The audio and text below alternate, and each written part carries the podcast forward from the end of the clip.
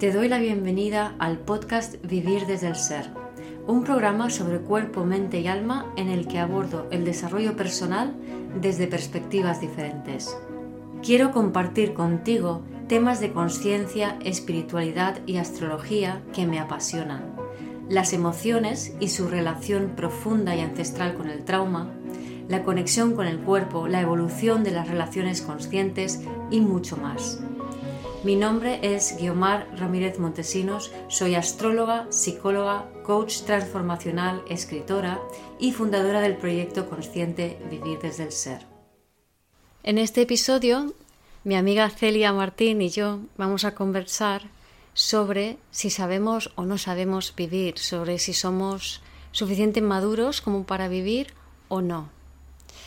Entonces, en verdad me da la sensación muchas veces de que eh, nos, nos, falta mucho por realmente madurar y realmente ser conscientes de nosotros mismos y de la vida que nos rodea. ¿no? O sea, yo lo que observo, Celia, es que mm, por regla general las personas tienen como están en un pequeño en su pequeño mundo y no y no vemos más allá, o sea, no hay una conciencia real social o mundial, ¿no? sino que en vez de esa conciencia social o esa conciencia de cómo funciona la vida, nos acogemos a creencias mm. que nos venden de cómo se supone que es la vida, ¿no? Sí. Yo, yo lo, lo suelo entender como que no habitamos nuestra propia vida. Mm. Yo creo que estamos en, en, en ideales, ¿no? Habitamos esos ideales. Tanto el ideal de una vida mucho más bonita, ¿no? Una vida ideal donde las cosas no son como tendrían que ser, porque al final siempre estamos como rechazando lo, lo, que vivimos, ¿no? Es como la cosa no, no, es como tendría que ser, porque tendría que ser de esta manera, que es el ideal en el que yo habito más que en mi propia vida, o en un modelo eh, terrorífico, en otro ideal terrorífico mm. de cómo podría llegar a ser si yo me comporto de esta u otra manera o si el mundo sigue así o no. Entonces es como que habito o ese ideal que sería para bien, por decirlo de alguna manera, o ese ideal o temiendo ese terrorífico. Pero no estoy en el no estoy en la vida, en, en el momento, en mi cuerpo, en Claro. En donde yo estoy ahora, ¿no? Sí, sí, sí, total, total. Además, o sea, yo casi diría que habitamos ese ideal y nos comparamos con ese ideal sin siquiera ser conscientes de lo que estamos haciendo. Eso es. Para no estar en el terrorífico. O sea, como para huir de, ese, entre comillas, eh, concepto mental terrorífico de cómo son las cosas, ¿no? Claro. O sea, estamos evitando ese terrorífico yendo hacia ese ideal, pero en ningún momento estamos siendo conscientes de nosotros mismos ni habitándonos plenamente, ¿no? Claro. Mm. Claro, es como eh, lo que decíamos, ¿no? Las noticias. Tú ves la, cuando las noticias, ¿no? que te llegan aunque no veas la tele, porque ahora mismo um, somos muchas personas que no ves la tele así seguido y, y, las noticias te llegan igualmente por un lado u otro, ¿no? Con todo esto del coronavirus y tal, ¿no? Entonces es como ahí tú estás como temiendo. Ahí eso te conecta con un temor. Eso te conecta con un temor que en realidad quizá no tiene nada que ver con tu vida aquí y ahora. Porque a ti no te está sucediendo nada en este momento. Claro. Ni quizá te suceda nada nunca. ¿No? Yo hay una hay una frase, no me acuerdo de quién era que decía, he conocido millones de problemas en el mundo y la mayoría de ellos nunca sucedieron. Hmm. Entonces es como que, en general, muchas veces hablamos de los problemas, claro, ¿qué pasa con todo esto del coronavirus? Todo? Es que intentamos evitar todo es, todos esos problemas que se supone que vamos a vivir, intentando evitar lo que se supone que puede ser terrorífico, no vivimos lo que estamos viviendo ahora que a lo mejor aquí y ahora no hay ningún problema y acabamos creando nosotros los problemas, mucho más grandes de lo que son, mucho más... Bueno, eso yo lo veo eh, a diario. Sí, sí, sí. O sea, alimentamos problemas, es que todo el tiempo, ¿no? Por lo que podría llegar a pasar si no lo hago de esta manera o por lo que podría pasar si no limito aquí, por lo que podría llegar a pasar. ¿No? Sí, es como sí. toda la vida creada en base a eso, a lo que podría llegar a pasar. Intentando evitarlo, que eso Eso es lo que tú es. dices, habitando, o sea, viviendo como ese mundo imaginario terrorífico. Eso es. que o ponemos exceso de atención en lo terrorífico para evitarlo, Eso o es. corremos un tupido velo sobre eso y nos polarizamos totalmente al mundo idealizado de cómo deberíamos ser. Eso es. Pero en todo momento, ese cómo deberíamos ser niega cómo somos. o sea, no, no estamos siendo conscientes ni cómo somos, ni cómo nos sentimos, ni lo que es- pasa realmente, ni siquiera lo que pasa realmente a tu alrededor. Eso es. Porque estás habitando pensamientos ajenos. Eso es, estamos, imagínate, estás, eh, tú te, te programas viajes, te compras cosas, haces un montón de cosas persiguiendo ese ideal que ni siquiera sabes si realmente tú las quieres. A lo mejor tú lo que querías ese fin de semana no era irte de viaje, era quedarte en tu casa a descansar. Pero no te has dado cuenta de que lo que querías era descansar. Porque estás en- habitando ese ideal. Y si me voy de viaje voy a estar bien. Y si me compro esto voy a estar bien. Y si me compro el otro. ¿Sabes? Sí. Entonces, estamos, estamos viviendo a- ahí, en eso que creemos que debemos hacer para alcanzar este momento que nunca alcanzamos. Porque, no Porque estamos- ya no estamos en él. Porque no estamos presentes, claro. Claro, Porque no lo estamos habitando. claro, no lo estamos habitando. Entonces, Sí. es, como muy, es como muy loco porque lo observas y, y- y estamos todos ahí, estamos Sí. ahí, Mm. lo hacemos así. pero bueno, yo creo que es interesante que lo vayamos viendo, ¿no? Este tipo de conversaciones, que lo vayamos viendo por lo menos. Sí, que nos vayamos cuestionando Eso dónde es, estamos, por lo menos, ¿no? sí. Pues, por ejemplo, eh, antes estaba de moda decir que había terrorismo. Entonces la gente eh, no se lo creía mucho, o sea, sí, existía, pero era una cosa como, bueno, sí, en otros países, en otras ciudades, no era algo que te afectaba tan directamente, ¿no? A muchas personas. Entonces como que no colaba tanto, pero bueno, sirva como ejemplo, ¿no? O sea, entonces la gente decía, hay terrorismo, hay terrorismo. Quizá en Estados Unidos, por ejemplo, se lo tomaban más más a pecho, ¿no? Entonces todo era evitar el terrorismo, evitar el terrorismo, ¿no? Y por otro lado, polarizarse en, en ese, está todo bien, está todo perfecto, ¿no? Tenemos que hacerlo todo bien. Sí, Entonces, tenemos que luchar contra estos, ¿no? Es como, esto hay que lucharlo y, y hay que estar así ya. O sea, no, no, no. Sí, o sea, hay, como- hay que, hay como ideales que alcanzar Eso es. que son imposibles, ¿no? Eso como que hay que ser buena madre, hay que ser buen ciudadano, hay que ser una persona responsable. Hay que hacer las cosas de, forma una, de una forma perfecta, que es imposible que un ser humano lo haga. Claro, pero gracioso todo eso con, digamos, la excusa es la, la madurez y la responsabilidad y justamente por vivir así ni uno es maduro ni uno es responsable porque no está habitando su propia vida, Eso no está siendo coherente ni consciente consigo mismo, con lo que siente y con lo que necesita Eso es. sino que está creyendo que hay que hacer las cosas de una manera determinada, ¿no? Entonces se ve mucho en, por ejemplo, este tema de ser mala madre, ¿no? Yo quiero, tengo que ser buena madre, tengo que ser la mujer perfecta, tengo que ser, hay un ideal social de cómo tienen que ser las mujeres y tenemos que alcanzar ese ideal y nadie lo alcanza. No, y vivimos, per- pero vivimos persiguiéndolo. Claro. Persiguiendo algo que es imposible, como tú muy bien has dicho, Hmm. es completamente imposible.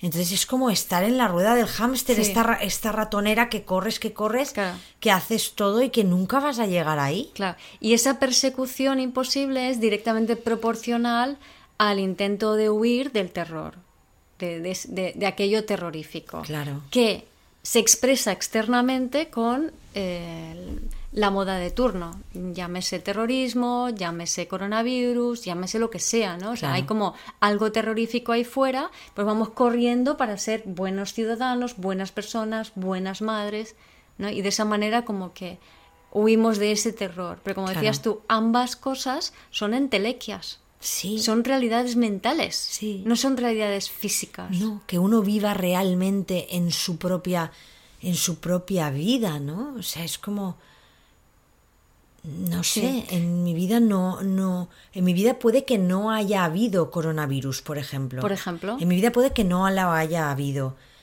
Sin Pero tú embargo, puedes estar yo puedo viviendo- estar viviendo como si en mi vida hubiera fuera terrible, yo tengo que taparme todo, tengo que ir aquí, no puedo ir allá, tengo que hacer esto, Y porque que- es lo que se supone que tengo que hacer para que eso no me acabe matando o destrozando la a mí vida. o a las personas que yo Eso quiero o a mis vecinos. A Eso ver, ¿qué es. personas que tú quieres? ¿Qué vecinos? ¿Qué muerte? ¿Qué está pasando? Eso ¿No? es realmente, ¿no? En claro, tu vida. En tu vida. Entonces, digamos que hay una desconexión total con la realidad y, y por ese terror una adhesión total con eh, esos mandatos, por así decirlo, que, que, que- que hay, ¿no? Entonces, sin ánimo, para a mí lo de la vacunación me da igual, que sí o que no, cada uno que elija lo que quiera, Claro, ¿no? claro. Pero, ¿desde dónde estamos eligiendo? Eso es. O sea, para mí eso es lo importante, esta es la cuestión, ¿no? O sea, ¿desde dónde eliges? Porque si dices, no es que mira, yo tengo muchas personas vulnerables a mi alrededor o por mi profesión estoy en contacto con personas vulnerables, pues oye, yo prefiero vacunarme y tal, o yo soy una persona vulnerable, yo prefiero vacunarme y tal, ¿no? Pero luego la gente es como se ha vendido un ideal de que uno es buen ciudadano si se vacuna, Claro. pero si la vacuna funciona, entonces no hace falta que los que no son vulnerables se vacunen. ¿No? Claro, pero es que ahora justamente esto, yo creo que justamente esto de las vacunas, del coronavirus, pone de manifiesto toda esta neurosis en la que vivimos. Pone de manifiesto la neurosis colectiva y el sinsentido. Porque que tú te tengas que poner una mascarilla, que tú y yo vayamos a entrar, o sea, vamos andando y no llevamos una mascarilla. Nos la ponemos para entrar a un sitio. Entramos y al, al minuto nos la hemos quitado. O sea, esto es tan ridículo. Lo decía en un bar, lo decía un chico, dice, si estás, si mides menos de metro y medio, puedes ir sin mascarilla, ¿no? Por aquello de que cuando estás sentado en la mesa estás por debajo Claro. del metro y medio, ¿no? Entonces, Es como muy absurdo, todo muy sin sentido. No lo tiene, ¿no? No. Pero sin embargo, hay un montón de gente que lo busca. Necesita que eso tenga sentido Sí. para poder evitar ese terror. Exacto. Para poder evitar eso que, que podría suceder si no hacemos eso. Claro, ¿no? claro, claro. Eh, y aquí Es sucede locura. que, claro, con, con este terror creado, que hay, eso, hay una realidad, ¿no? O sea, Sí, hay un virus, sí. hay una realidad y hay Sí, una no la vamos a negar, no somos- no estamos aquí somos negando nada, no negacionistas, somos existe. negacionistas. Pero eh, esa realidad tiene una dimensión X y la dimensión que se le ha dado es X elevado a 100, por ejemplo. sí, sí, o a- a lo- 2000, yo diría que a 2000. Claro, a 2000, a lo que sea, ¿no? Claro. Entonces, hay como una percepción exagerada. Entonces, esa percepción exagerada de lo que hay genera un terror, que en el fondo es el terror que nos habita, Eso es. que siempre nos ha habitado, y en ese sentido nos polarizamos a la parte idealista, a Mm. la parte idealizada de entonces hay que ser súper buenos y súper obedientes y hacerlo todo correcto y lo que nos manden y lo que nos digan y sin, sin cuestionarlo nada, ¿no? Claro. Entonces te adhieres a creencias sociales Mm. en vez de realmente preguntar y cuestionarte para ti qué es lo que es correcto. y desarrollar el pensamiento propio. Sí. Es que no pensamos. No, no. Yo me acuerdo, un- mi profesor de teosofía siempre lo decía, o sea, es que nosotros no pensamos. Y- sí, sí, pero no pensamos. Yo creo que a lo que hay que invitar a las personas es a pensar Sí. por sí mismas, aunque se equivoquen, aunque aunque pensando te equivoques y, y, y, y a- y cometas la pata, es decir, que, que tú pensando, imagínate que decides un día, pues yo, porque pienso de esta manera, decido hacer, imagínate, no ponerme la mascarilla, voy a poner un ejemplo chorra, ¿no? Pero no ponerme la mascarilla para entrar ahí y resulta que después me echan, ¿no? Y yo sufro una consecuencia que digo, no importa, pero eso que te haga pensar sobre lo que has vivido y sobre qué quieres hacer tú con esa situación. Lo que pasa, ¿sabes lo que pasa? Que vamos de un extremo a otro, porque ahí entra la culpa. Claro, Entonces, eh, si yo hago algo que está fuera de lo establecido, con los tiempos tan inestables que corren, me van a echar de la sociedad. claro. Voy a ser un paria. Mm. ¿Vale? Entonces, de repente, ya no pertenezco a la sociedad. La- el sentimiento es terrible. Claro, es, es de, es de. Y si estoy sola y no pertenezco a la sociedad, ¿qué va a pasar? O sea, no puedo comer, no puedo vivir, no puedo. No tengo a nadie alrededor. Es- ese es el temor, ¿no? Mm. No es así, pero ese es el temor, ¿no? El rebelde Mm. es lo mismo. O sea, el rebelde, pues yo voy a hacer lo que me da la gana. Y se une a otros rebeldes que hacen todos lo mismo, que hacen, que se rebelan todos y ahí este, pertenecemos a toda esa cuadrilla rebelde, ¿no? Sí, y ha conseguido la el reconocimiento del sistema también. es. Porque entonces, eh, por ejemplo, imagínate que entras en un sitio sin mascarilla y hay un guardia de seguridad y te saca a la fuerza allí, ¿no? Entonces has conseguido el reconocimiento Claro, claro, de la atención de, de la, alguna la manera. atención, como los niños como los malos, niños que pues buscan- igual, ¿no? Que buscan, que atención. buscan atención de papá, Claro. siendo malos. Cuando en realidad se trataría, yo creo que la idea sería que nos permitiésemos experimentar para llegar a, a decidir más por nosotros mismos que sí y que no queremos hacer. Está claro que dentro de esta sociedad, dentro de este mundo en el que vivimos, dentro de, de lo que hay, no te puedes salir de ahí, eso también es, es lo que hay, es, Sí, ¿no? Pero, pero- experimentar de verdad ahí lo que estás, lo que estás sintiendo, cuestionando todo este tipo de cosas y viendo, ah, mira, Y comprender, otra cosa que ayuda mucho es comprender las realidades de otros, más allá de tu propia realidad. Eso es y, y verlo en contraste, ¿no? Entonces yo me encuentro muchas veces en consulta a gente, bueno, no tantas veces, porque hay gente bastante madura dentro que cabe, Sí, ¿no? Pero, pero- pero a veces me encuentro a personas que empiezas a hablarles de, por ejemplo, de los padres y están ahí anquilosados en la culpa que tenían sus padres porque tal y porque cual, ¿no? Entonces, ni siquiera tienen ese pequeño pensamiento crítico, y estoy hablando de adultos, no estoy hablando Sí, de sí, niños sí. o de jóvenes que dices, bueno, vale, to- todavía no, ¿no? Pero yo digo personas de más de 40, Mm. que todavía no se cuestionan de, a ver, si tu mamá y tu papá se portaron así contigo, es porque estaban mal. claro, No, no. Pero no es que no se lo cuestionen, es que es como que, o sea, no es posible. No, O sea, mamá o papá son malos, punto pelota. claro, O sea, son culpables, pero tampoco lo dicen, lo verbalizan como tal, sino que observo cómo están anclados en esa mentalidad de niño pequeño, de que mamá y papá me tenían que haber dado algo que no me dieron. efectivamente. Justo ayer yo viví una, una, una experiencia con una persona así. Era como esa, todo el rato esa, ese discurso, ¿no? Porque yo cuando murió mi padre no tuve a mi madre, no la tuve y ¿no? Y no, y no estaba ahí, y no, no sé qué. Y yo, bueno, ya he aprendido a, a pensar, ya he aprendido a gestionar eso, pero no la tuve. O sea, no, no la tuve, ya tenía que haber estado ahí o sea, de fondo, ¿no? Era como, tenía que haber estado ahí Wow. y no estuvo. Y la rabia que percibías, ¿no?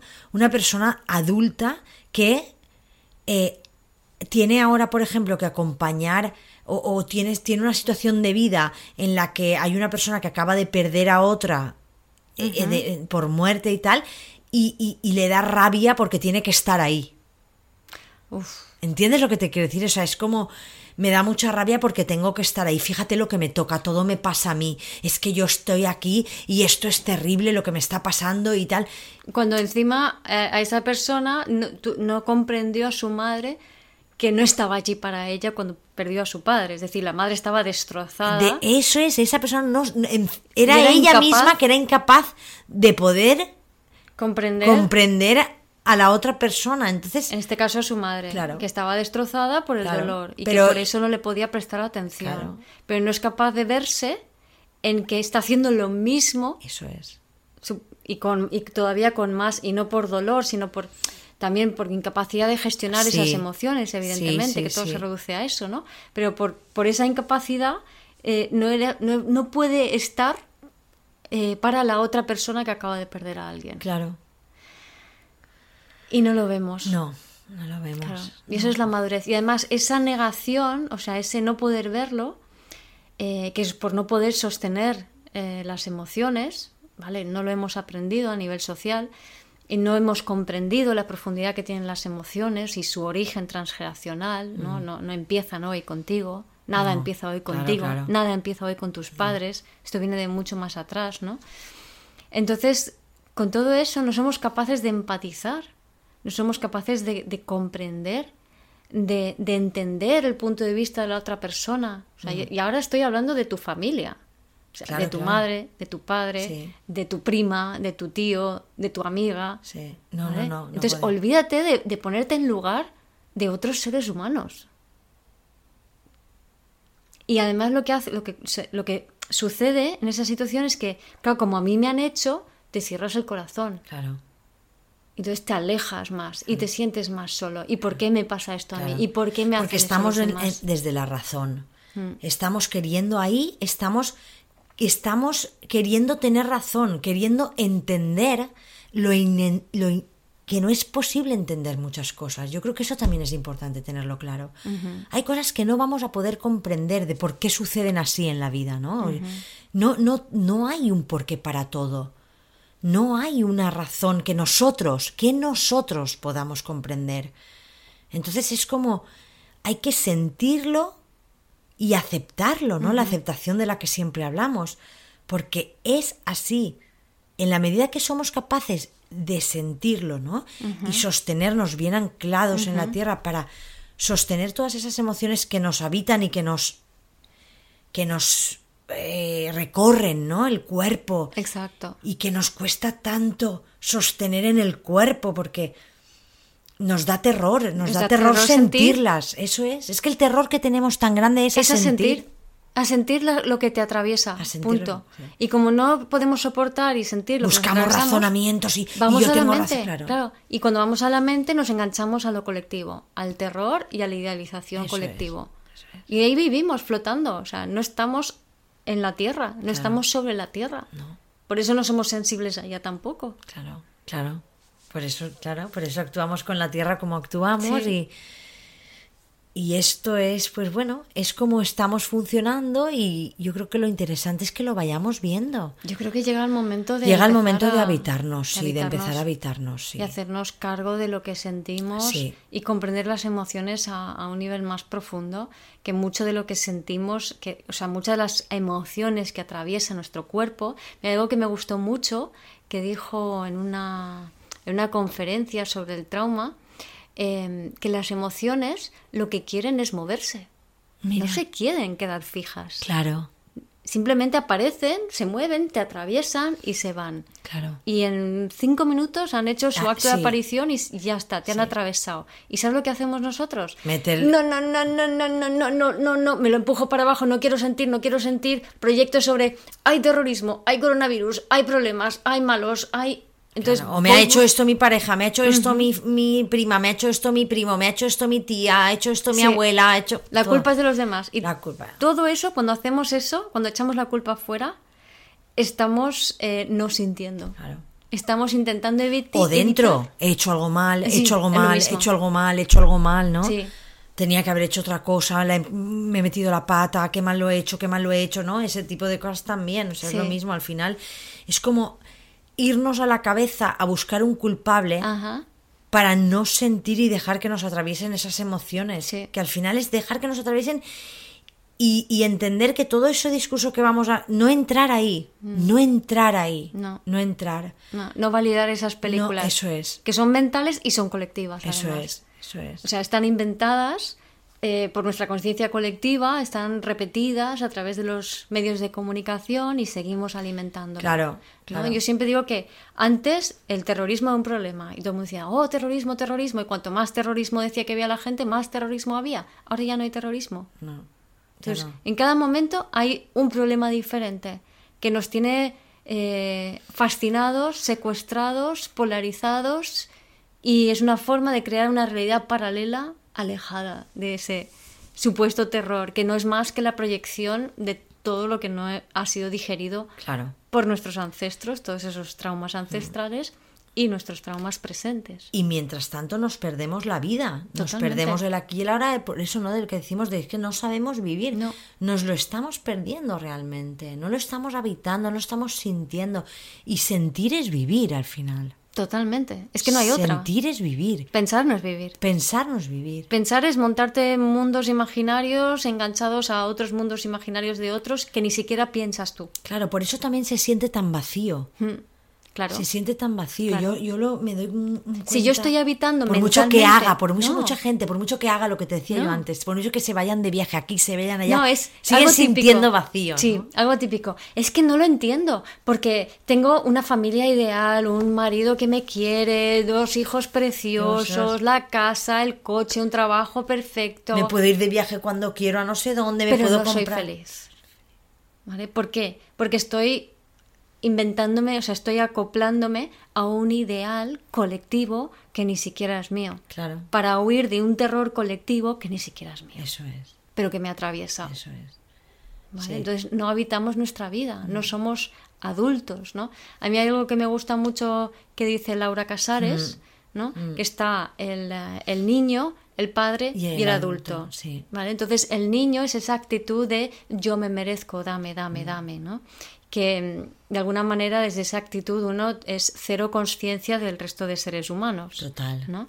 Luego la otra es la del padre, que es esto está mal, estricto, que te La corrige. el crítico, la ¿no? Que está todo el rato ahí. Exacto, crítica, autocrítica. Mm. ¿no? Esa es la actitud del padre, pero eso también es una actitud inmadura, Mm. ¿no? Donde está enganchado mentalmente a esa... A ese- ideal. eso que se supone que es- debe de ser correcto, o sea, a que las cosas son... eso- ahí está la creencia de base de que las cosas son correctas o incorrectas, Sí. que las cosas están bien o están mal. Entonces ese es el padre, el padre se rige por esa creencia. Hay cosas que están bien y cosas que están mal, ¿no? Sí. Y entonces desde esa ahí- crítica o ese crítico es. interno, porque el que es crítico externo es crítico interno también, ¿no? Claro, claro. Entonces, y, entonces, y esa crítica es como, vale, hay algo bueno y malo, se puede obrar bien y mal, y eh, tú tienes que hacerlo bien porque si no te vamos a excluir. No formas parte de esta sociedad. Claro. ¿no? Que eso también al mismo tiempo te aterroriza porque estás todo el tiempo pensando que tienes que hacerlo bien y que quizá no seas capaz y que a ver qué va a pasar si no lo haces bien, ¿no? Por eso es importante salir de ahí. Las cosas no están bien o mal. No. Tú haces lo que puedes en cada momento y has de asumir lo que has hecho en cada momento y sobre todo sentirlo. Sentirlo. Lo que pasa es que nos han dicho, nos han vendido, que todo lo que venga de nuestro sentir y nuestras percepciones y nuestro cuerpo es pecaminoso. Entonces no nos atrevemos a conectar con nuestra esencia, con nuestra intuición, con, con nuestro sentir, porque eso es fuente de pecado y de caos y de locura, ¿no? Sí, sí, de caos sobre todo, ¿no? Como de cómo te vas a fiar de eso, si de lo que hay que fiarse es, es de esta, de la razón, las cosas son así o así. Y la razón no hay más, ¿no? Y- mental. claro, ¿no? claro, totalmente. Y además dicen que el no, es que no es científico, tal, y lo dice mucha gente, es que no es científico, pero el método científico Mm. lo que dice es experimenta. Claro, El método, científico no dice hipotetiza, hipotetiza y no hagas más que hipotetizar y no pongas en a prueba Claro, tus hipótesis. claro. Todo lo contrario, ¿no? claro. Sí, sí, sí. Por eso digo que yo creo que una forma de, de aprender a habitarse es dejar de temer, dejar de acogernos a esa a ese padre, ¿no? Que crítico, que, que todo el rato quiere hacer las cosas bien o mal, sino que nos empecemos a Asumir. a, a eso es asumir lo que lo que estamos sintiendo sin darle muchas vueltas a la cabeza por lo que hemos hecho correcta o incorrectamente, ¿no? Más bien que nos hagamos cargo de este sentir que tenemos. Es más, o sea, si sintiésemos, tendríamos sensibilidad real hacia las demás personas. Claro. O sea, seríamos capaces de comprender más profundamente a los demás. Y cuando tú estás conectado con tu cuerpo, con tus emociones, y te sientes y sientes al otro, te es muy fácil ponerte en lugar del otro. Y te es muy fácil comprender que si los demás están en armonía, tú también lo estás. Que no es, si yo te hago feliz y me olvido de mí, entonces yo voy a estar bien. No es eso, son dos cosas diferentes. claro, es, no yo estoy bien ver. conmigo. Eso es. Pero porque estoy bien conmigo, necesito armonizar lo que me rodea y las personas que me rodean. Mm. Pero viene desde mí. Y eso es cuando yo me siento. Y ahí hay una autorregulación natural. Claro. Y allí todo el mundo es bueno cuando conecta con eso. Claro. La gente es mala cuando está separada en la mente. Entonces están en incoherencia. Entonces su parte más instintiva y la parte más sensible está callada. Entonces tarde o temprano esas partes van a querer manifestarse. Claro. ¿Vale? En la forma de descontrol emocional, de, de, de Sí, descontrol es como instintivo. desde el miedo, ahí hay mucho miedo y desde el miedo actuamos mal, o sea, hacemos cosas que no haríamos si no tuviéramos ese miedo. Entonces, bueno, pues... Y tenemos miedo al miedo en vez de sentirlo. Sí, sí. Entonces el miedo al miedo te hace resistir al miedo y cuando resistes una emoción, esa emoción se intensifica. Claro. Y además intensifica el nivel de pensamientos que tienes, con lo cual te inventas muchas más historias y esas historias que te, que te inventas lo que hacen es regrabar la emoción que quería atravesar tu cuerpo, la regraba en el cuerpo y encima intensifica la señal. O sea, se hace como más, Más fuerte, y más obsesivo y más que la Y cabeza de ahí da que haya tanta ansiedad, Sí. Mm. tanta depresión y tanta y tanta cosa, ¿no? A nivel mental, tanto sufrimiento mental. Yo creo que tiene mucho que ver con la falta de, sensi- de sensibilidad, de sentir, de, de bajar al cuerpo y sentir y dejar que las cosas nos atraviesen sin darle, Claro. Mm. sin llevarlo tanto a la cabeza y, y a darle tantas vueltas, ¿no? Sí, y cuando logramos hacer eso, que ya empezamos a habitar nuestro cuerpo, a pensar nuestros pensamientos, a cuestionarnos nuestras cosas, qué es lo que es bueno para mí en cada momento, entonces a partir de allí es como, eh, como explica Laura, ¿no? Casares, es me convierto en el adulto. Eso es. En vez del niño y el padre, me convierto en el adulto. Porque tanto el niño como el padre exigen cosas de otros. El adulto no, se hace responsable de sí mismo y de su bienestar. Claro. Entonces, desde el adulto, yo asumo, como dice Laura, la culpa Claro. de la consecuencia de mis actos. Es decir, yo decido hacer las cosas de X manera y eso tendrá una consecuencia. Claro. Pues yo asumo esa, consecuencia. Asumo la consecuencia. No me siento culpable ni culpo. Eso es. Simplemente siento esa sensación en el cuerpo que me pueda provocar pues un conflicto que haya vivido o una situación que yo en la que yo puedo sentir que me hubiese gustado hacerlo de otra manera pues en lugar de meterme ahí a hoy qué mal lo he hecho, qué mal lo he hecho, qué mal lo he hecho, o en lugar de decir, jolín, es que mira cómo se pone esta persona, es que no tendría que ponerse así conmigo, o lo que sea, es como que me, me vengo a mi cuerpo, me lo dejo sentir en el cuerpo, dejo que todo eso me atraviese y me, Y me busco me abro la situación también sin temor a, a ni a lo que me puedan hacer los otros, ni a ese crítico interno mío que tampoco voy a, dejar alimentar, ¿no? Voy a ponerme en el. eh, Voy a poner los pies bien en tierra, me voy a dejar sentir y voy a darme cuenta que no está pasando nada realmente, que es que son unas sensaciones que yo tengo en el cuerpo que si quiero puedo montar en cólera y montar un pollo con todo esto, ¿Qué es lo que solemos hacer? que es lo que solemos hacer. Pero si no puedo pararme y decidir, no, no voy a montar en cólera, voy a dar... Para mí, por ejemplo, la responsabilidad es la capacidad de dar una respuesta, la respuesta que yo realmente quiero dar, ¿no? Entonces es como, voy a hacerme cargo de esto sin montar un pollo tremendo, ni ir al otro a culpar ni tal, sino sintiendo lo que estoy sintiendo, dejando que me atraviese, escuchando, ¿no? A unos y a otros y viendo a ver qué me aporta esta situación y cómo de, de alguna manera puedo hacerme más fuerte mm, para sentirlo y acogerlo y que sé que esto para próximas veces me habrá servido para Estar cada vez más en mí. eso es, estar cada vez más Sí. en mí y que, y que esas cosas me vayan afectando cada vez menos. Que pueda sostenerlo cada vez Claro. mejor, que pueda cada vez menos irme a la cabeza y montarme las películas. Por ejemplo, un, un buen ejemplo que lo que hablábamos antes, ¿no? En una familia. Mm. Sí. Entonces, de repente alguien se enfada por lo que sea, ¿no? Sí. Entonces le echa la bronca a uno, ese uno le echa la bronca al otro. Entonces, al final, eh, toda esa ola emocional se va pasando de una a otra hasta que aterriza sobre alguien que se lo traga todo, Claro, porque siente culpa hacia adentro. eso es. Y, y queda como que uno tiene razón y el otro es el culpable. Sí.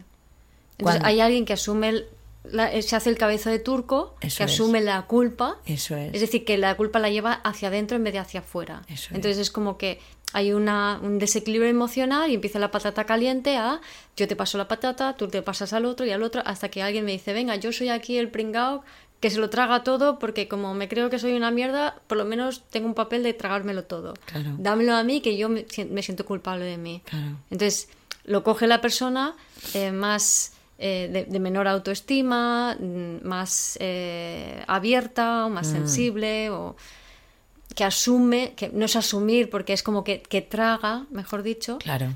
eh, esa, esa patata caliente emocional que los demás no han podido sostener. Claro. Pero tragártelo no es sostenerlo. No, porque al final esa persona, por ejemplo, en una familia, ¿no? Ese que acaba tragando todo eso, luego es el que acaba dando problemas a toda la familia. Por ejemplo. Porque ha tragado tanto que no puede manejar su propia vida. Exacto. No la vive, no la siente, no es capaz de dar la respuesta que tiene que dar y entonces acaba siendo un problema para todos, ¿no? Por ejemplo, el, el hijo drogadicto. Por ¿no? ejemplo. Cuando hay un hijo drogadicto, que tú eres el tonto, tú eres el malo, tú eres el tal, todos estamos... Ese hijo lleva años y años... Chupando tragando- y tragando Claro, todo lo de todos, claro. Todo de todos. Entonces, ¿qué hace? Pues está totalmente disociado y, y es adicto. Claro, Por eso, claro. ¿no? Entonces, pero ahí nadie se está haciendo cargo de lo suyo. Claro. Yo, sí, esto se ve muy claramente en, en, en muchas familias. Que además no se pone todo sobre el- la esta oveja negra de la familia, ¿no? El que sale como mal, por decirlo de alguna manera, y ala, es él el culpable de todo. Y, y es curioso porque yo he visto casos incluso que cuando la persona se empieza a recuperar, entonces se empiezan a ver, se empieza a ver lo que hay en los demás. Claro. Pero como no queremos, como lo- ellos mismos sin darse cuenta no quieren que se vea, prefieren seguir que siga el otro cargando con todo eso. Y es la propia familia incluso la que impide que esa persona salga de ahí. Sí, sí. Es, es, es, es increíble cómo funcionamos. Es sí, una cosa muy curiosa, sí. Sí, es tremendo. Y todo por no hacernos cargo de lo que sentimos. Eso es. Entonces, y ese no, no hacernos cargo de lo que, sen- nos- que- de lo que sentimos, eh, lo que hace es que estemos disociados y cuando estamos disociados no somos empáticos. O sea, No. siempre desde allí vamos a dañar a alguien porque lo que no podemos sostener lo tiramos sobre otra persona. Claro. ¿Vale? Y además no vamos a ser conscientes de la realidad que nos rodea, porque estamos viviendo un mundo mental imaginario Claro. y estamos comprando las películas que nos venden. Mm. ¿No? Entonces, para muestra un botón, pues esta moda que hay ahora de, bueno, que lleva ya años, ¿no? Con los, los videojuegos y Mm. la gente vi- y, los, y el Netflix y la gente viviendo realidades paralelas literalmente. Sí. O sea, ya lo estábamos. Lo que pasa es que ahora queda obvio, ¿no? A través de, de todas estas situaciones. Pero luego tú le preguntas a una persona que dónde está Islandia y cuál es la capital y no lo saben. O le preguntas a una persona que, que distinga entre japoneses y chinos y no tienen ni idea, por ejemplo, ¿no?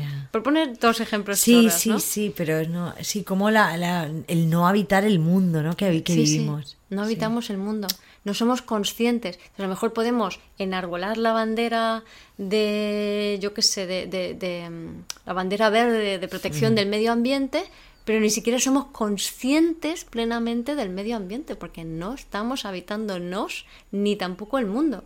Mm. Entonces, mm, lo que hago es, me cojo una bandera intelectual y yo repito como un loro lo que dicen los demás Mm. pero no soy consciente realmente, porque no me he cuestionado qué significa eso, porque no he salido a vivir en, en mis carnes, a experimentar en mi piel qué significa eso, Claro. ¿vale? Pero ¿qué pasa? Que de repente baja o sube la temperatura a 4 grados y ¡ah! ¡El terror! El terror, me voy al ideal, me voy al ideal. Sí, sí, sí, sí. ¿no? Sí. Todo en vez de realmente habitar el calor, ¿no? Por ejemplo. Claro. Habitar eso y sentir lo que es lo que al final nos hace sentir plenos y nos, de- y nos saca del terror. Mm. Lo que nos saca del terror es habitarlo también. Vivirlo, dejarlo que te- nos atraviese y no temerlo, ¿no? Y no ir corriendo en busca de algo maravilloso para que me saque de ahí o Y el terror es que tampoco da tanto miedo una vez que lo luego una vez que lo habitas no, O sea, da, da- da miedo el, el no saber qué hay detrás del terror. O sea, de la imagen, eh, del concepto de la, de la entelequia terror, da miedo pensar que de esa entelequia, como una nube, pueda de repente aparecer ahí un monstruo como Godzilla o como el de Alien, ¿no? Que te va a comer. Porque no sabes lo que hay ahí detrás. ¿no? Pero es que en realidad estamos, fíjate, estamos temiendo algo así, ¿no? Sí, sí. Que es lo que te digo, que realmente no va a suceder algo No, así. no. Vas a pasarte la vida temiendo algo que nunca va a suceder. No. Entonces O sea, es tenemos miedo a que, curioso. a que nos coman. Porque luego cuando nos suceden las cosas que nos suceden, reales, como que se nos muera un familiar, como que alguien se ponga enfermo, ahí es donde empezamos a habitar la Sí, vida. o una enfermedad. Eso es. Ahí es donde la gran mayoría de las personas nos conectamos Con la vida. con la vida. Y entonces decimos, y- Ah. y, y sentimos, y no, ahí nos toca sentir. Y entonces también, claro, le te- por eso no queremos que nos venga una enfermedad, no queremos que nos venga una muerte, no queremos que... Porque sabemos que nos va a conectar con el sentir. Claro. Sabemos- Con la vida. Con la vida. O sea, Con la vida tal cual es la vida. queremos que la vivir, vida- pero no, no queremos vivir. Eso es. tenemos miedo a la vida. Tenemos miedo a la vida tal cual es. Y la vida es una energía que hay que sentir Claro. y es intensa. Sí. No, no, no queremos vivirla. Y es fantástico vivirla desde esa sencillez, desde lo que es la vida, desde saber que va a haber momentos de todo, ¿no? De, de- de dolor, de, de maravilla, de alegría, de tristeza, de rabia, de, de todo. Y ir sintiéndolos y viviéndolos cada uno de ellos, sin tener que ir corriendo hacia un ideal y sin tener que estar temiendo lo que vaya a pasar, sino estando aquí Estando en mi vida, habitando mi cuerpo y observando mi familia, priorizando los vínculos que tengo por encima de, de querer tener razón o de que sean de una determinada manera o de otra. Ahí está, esa- ese es otro tema, el tema de los de vínculos. los claro, no priorizar el vínculo. Los vínculos, no los o sea, vivimos. vínculos son relaciones, Sí. no vivimos las relaciones. O sea, estamos en, en- Las pensamos. Sí, las Las pensamos. pensamos. El ideal Sí. y no somos conscientes. Yo estoy harta de ver a personas que les preguntas por sus padres, por su pareja, por su tal. No tienen ni idea de cómo son, no tienen ni idea de cómo piensan, no saben cómo sienten, no se, no se acuerdan de lo que han dicho. O sea, la gente no es consciente de la persona que tienen delante. No, no. No, porque no podemos ser conscientes de quién tenemos delante si no estamos habitándonos a nosotros. Y a mí me pasa una cosa que eh, yo cuando muchas veces hay, hay muchas personas Mm. que, me, que me huyen Mm, porque sienten que yo les veo. sí. Sí. El otro día lo hablábamos, Sí, ¿no? sí, sí, sí. Que, que nos lo dijo una amiga, que, Sí, que, sí, sí, sí. que un amigo suyo había dicho eso de mí. Sí. Entonces, y no es la primera vez que me pasa. No, porque como estás sintiendo Mm. y no estamos acostumbrados No. a que la gente nos sienta ese nivel, lo sentimos como invasión. Sí, o sea, el hecho de que, o sea, yo no juzgo Claro, y al no juzgar estoy presente. Claro. Y esa presencia abruma. abruma al otro que se siente atravesado. Claro, porque el vínculo es atravesamiento energético, es. compartir energías. Eso es el vínculo, esa es la gracia del vínculo, eso es lo que hace que yo sea más yo y que tú seas más tú. Yo creo que también eso le sucederá a personas que temen una parte de ellos que todavía no, han- no han, no han reconocido en ellos. Mm. Entonces, al final, si alguien puede ver esa parte que ellos ni siquiera han visto o, o de la cual no se sienten, Bueno, esa yo creo que es la intelectualización Sí. de, de la explicación, sí. pero de la cual no se sientan satisfechos o así, quizá, ¿no? Eso es lo que dicen, con lo cual dudo que sea la verdad. ¿Cuál que es que podría ser la verdad? Que eh, el hecho de que te vean, Mm. de verdad, es intenso. Eso es. Porque vale. implica que tú tienes que sentir y no estás, no estás cerrado, no estás bloqueado por capas de culpa, por capas de proyecciones. Entonces, de repente es lo que es. Y se, a- se abren las compuertas de las energías del vínculo. Y se empiezan a sentir cosas que tú no has pensado. Porque empiezas a sentir al otro. Mm. O sea, la información del otro te llega a ti y viceversa. Tu información llega al otro. Entonces la gente dice, no, no, no, sentir cosas más allá de lo que ya me siento me descontrola. Claro. Entonces no, no, no. Y buscamos, es, es muy fuerte, porque encima buscamos a través de, de sustancias como el alcohol o las drogas o lo que sea, creem- creemos que buscamos sentir esa intensidad, pero cuando lo, lo que estamos buscando es dejar de sentirla. Sí, incluso con el sexo o con las adicciones, ¿no? En general. Queremos sentir. O sea, la gente se cree que, oh, sexo, yo siento. No estás sintiendo No nada. sintiendo nada. Te estás inventando pajas mentales, te has subido a un carro colectivo que está lleno de orgasmos, de personas que no sienten su cuerpo y ahí estás tú también. Y por un esa- momento te da la sensación de que has sentido algo, No. pero nada más. No, Sí, sí, pero no, No. no estás sintiendo realmente ni la vida, ni, ni la intensidad de- Claro. del vínculo con el me, otro. claro, por eso me gusta hablar, por ejemplo, cuando hablo de Escorpio y Mm. de intimidad, expl- me gusta decir que Escorpio no es sexo, la intimidad no es sexo, sexo es algo que haces con el cuerpo. Claro, La intimidad es otra cosa, es esa apertura y ese intercambio. claro. Es ese compartir, ¿no? Claro. Desde esa vulnerabilidad también, desde compartir desde eh, mirándonos el uno al otro sin temor y Ya está. sí, sí. Yo soy yo, tú eres tú y nos aceptamos y no nos juzgamos y nos vemos. Y, y sé cómo eres, yo, tú, so- tú sabes cómo soy yo y ya está. Pues eso es intimidad. Y vamos a dejar que, que de aquí surja algo que no sabemos que puede llegar a ser. No, no, no sé, ¿no? Es como abrirnos también a, Sí. a, que- a, que, a poder cambiar, incluso Sí. a poder... Mira, el Sergi Torres tiene un vídeo que se llama La sexualidad y no sé ah, qué. sí. Eh, Eh, eh, re- relaciones y sexualidad, creo que se llama el vídeo. Que está la entrevista a una Si mujer pones que va de- Sergi Torres sexualidad, sale. Sí, sí. sí, Y va una mujer de blanco que le entrevista y hay un momento dado, ese vídeo para mí es uno de los Ya, mejores de Sergi, sí. Y hay un momento dado que él habla de cómo eh, se encuentra con su ex, pero no en persona, sino en quedan para hacer un Skype o lo que sea. Y, y de repente están ahí hablando y él se pone, hostia, hostia, hostia, hostia. Y la otra, ¿qué pasa? ¿Qué pasa? ¿Qué pasa? Que me estoy viendo, que me estoy sintiendo, que me estoy... si-". Algo así, ¿no? Que, que se siente a sí mismo. Entonces, ¿qué había pasado allí? Que de repente él empieza a sentir mucha energía en el vínculo. Entonces, normalmente eso lo llevamos a la mente y lo genitalizamos, lo interpretamos de mil No maneras. entendemos como que estamos calientes o que esto, que lo otro. me he puesto claro. cachondo, lo que sea. Pues no. O sea, simplemente que en el vínculo se ha abierto esa compuerta de energía en el que se intercambia. Claro. Entonces ahí estamos viviendo. Claro, siente esa intensidad, siéntela, no quieras desfogarte, quitártela de encima, de... Exacto. porque es lo que queremos, Exacto. es lo que buscamos. Lo quiero quitar de encima, o bien mm, bajo una capa de culpa, o bien eh, masturbándome, o Mm. bien acostándome con esa persona, o comprándome algo para huir de, Eso es, sí, sí, sí. de sostener esto. Eso es. Claro. Y desde allí no vemos la vida, no No, vemos a la no la vivimos, no la sentimos. No la sentimos. No, porque dejando que eso te atraviese sin buscar el alivio, ¿no? Que al final estamos buscando un alivio para dejar, dejando que eso nos atraviese. Luego, yo, yo siempre digo que luego eso te conecta con lo que es la magia de la vida. lo que para mí sería estar más vivo y no sé, habitarte más, estar. Es, di- es distinto, es algo que no, Claro. que no estamos acostumbrados a, No, a vivir. No. ¿Tú te acuerdas de la película Matrix? Mm. Que aparecen los humanos que están con una especie de, de huevos, ¿no? Que están como inmersos en No creo que un bien, bien, pero líquido sí. o algo y están como conectados Sí. a, a la Matrix, ¿no? Entonces, realmente lo que está sucediendo es que ellos están viviendo una película eh, virtual, como un holograma, Sí.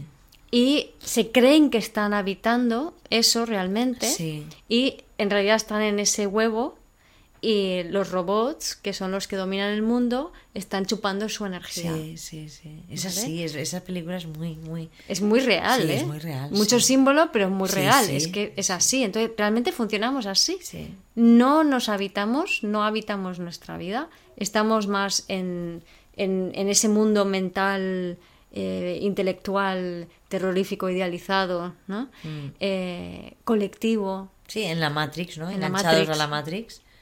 a un pensamiento Sí. colectivo sin cuestionarnos nada, Sí. ¿no? Que es cuando a Neo le ofrecen la píldora roja y la Eso azul es. y coge la que... Cuando hablamos de sin cuestionarnos nada, también es sin cuestionarnos también sobre todo acerca de, de nosotros y de nuestro pensamiento, no tanto de lo que dicen o Sí, no, piensan otros. ¿no? Porque esto también se, se confunde mucho, Eh, sí, ¿no? sí, Cuando hablamos de cuestionarnos, estamos hablando de cuestionar lo que unos piensan o lo que otros hacen. No, no estamos Eso es hablando de echar la cuestionar, culpa fuera. claro, no estamos hablando de cuestionar ideas, estamos hablando de cuestionar nuestra propia forma de estar en el mundo. Esto es, sí, sí. Nuestra propia forma de estar y de habitar el mundo. ¿Qué es? ¿Qué es importante para mí? ¿Qué es importante? ¿Qué necesito yo Eso es. Que necesito. ¿Cómo me quiero- hace sentir esto es. aquí? ¿Qué estoy sintiendo? ¿Qué me atraviesa? ¿Qué película me estoy montando? ¿Qué película me estoy montando? Cuando algo sucede, ¿cómo me impacta mi cuerpo? Es. ¿Cómo mi cuerpo empieza a generar a través Historias. de historias en la mente? Exacto. ¿Cómo huyo de mi sentir? ¿De qué manera busco ¿no? el alivio ese y Sí. huyo de mi sentir? Y sin echarme la culpa al observarlo. Es, ¿sabes? Porque entonces me voy a- Sí. otra vez a la mente. Entonces dice, ay, qué interesante. Reacciono de esta manera. O salgo corriendo. Sí. Yo creo que pasa todo mucho por observarnos a nosotros mismos. Y eso es lo que hace que Sí, madures. Eso es lo que hace que maduremos, es verdad. Observarnos a nosotros mismos. Sí. Observarte. En lugar de estar en la, en la- la bola esta mental, estamos observándonos a nosotros cómo funcionamos, cómo, cómo sentimos, cómo reaccionamos ante determinadas situaciones y cómo pensamos, ¿no? Y Y aceptar que pensamos y sentimos de manera diferente de los demás. que esa es la gracia, somos seres individuales. Mm. Si todos opinamos y sentimos de la misma manera, es que no estás respetando tu individualidad.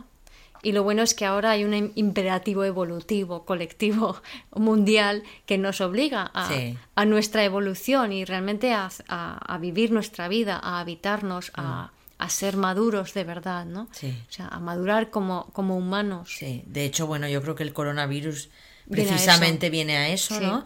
Y que nos va eh, todo este sinsentido, toda esta neurosis en la que nos está metiendo, nos va, nos va a poner en evidencia mm inevitable dónde estamos, ¿no? Y, cómo estamos funcionando y vamos a poder ir viendo ahí cositas gracias a esto, sí. Sí, sí a ver, el, virus es un agente de cambio, es un agente que hace que eh, provoca una serie de reacciones y de efectos sobre nosotros. Pero cómo nosotros abordamos y manejamos esas reacciones y esos afectos depende de nosotros. Mm, mm.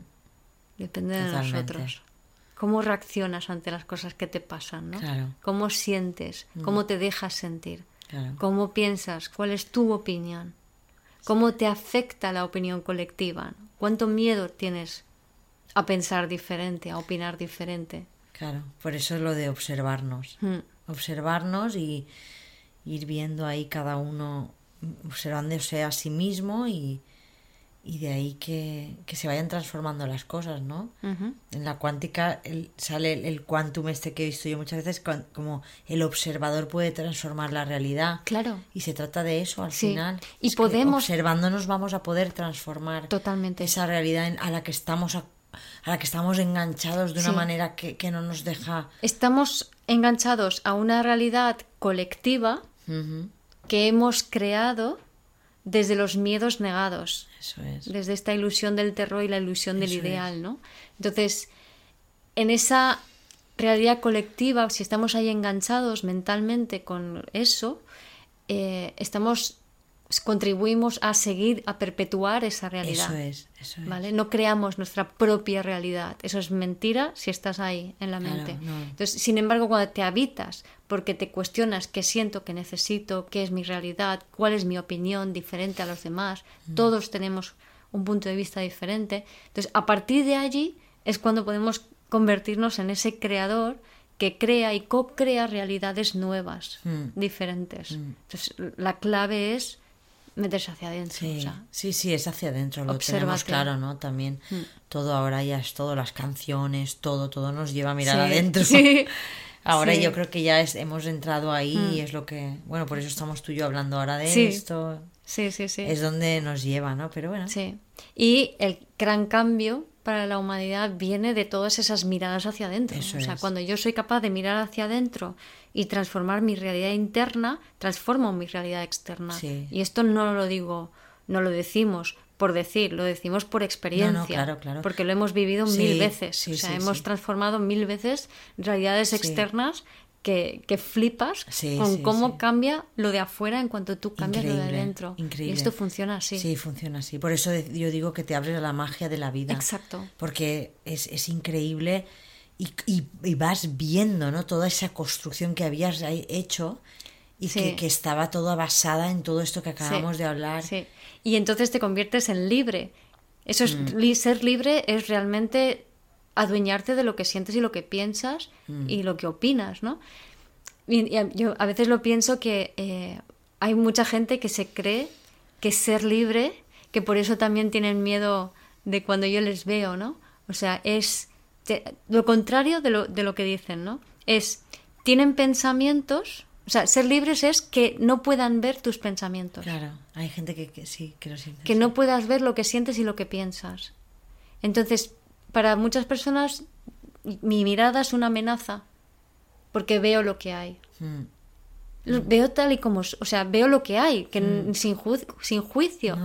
Pero ese sin juicio, al no haber proyección, les atraviesa y tienen la sensación de estar desnudos. Claro.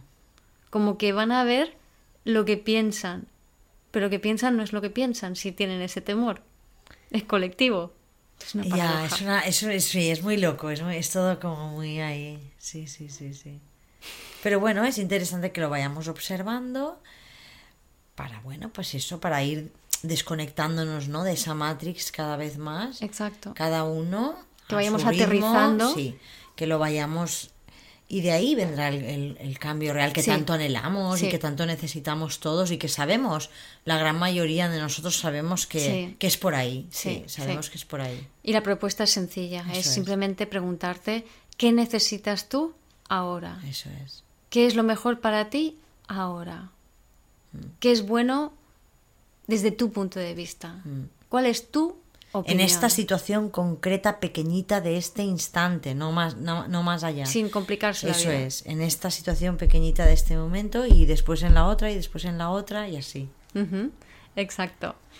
Así que bueno, Bueno, pues yo creo que por hoy está bien con esta reflexión. Espero que os sirva, os ayude Mm. a, a estar más en vosotros y, y pensar por vuestra cuenta para ser personas más em, responsables y maduras, Mm, ¿no? maduras responsables de sí misma, sí. de sus emociones. En el adulto, ¿no? Para Sí. ir por- convirtiéndonos en ese adulto que... Y aprender a vivir, Sí, aprender a vivir. de verdad. Sí, Gracias, Celia. gracias a ti. Gracias por escuchar este episodio del podcast de Vivir desde el Ser. Si te gustó el contenido y los temas que hemos abordado, dale a me gusta, suscríbete a mi canal, comparte este episodio con quien crees que lo pueda necesitar y te invito a visitar mi web vivirdesdeelser.com y a seguirme en las redes.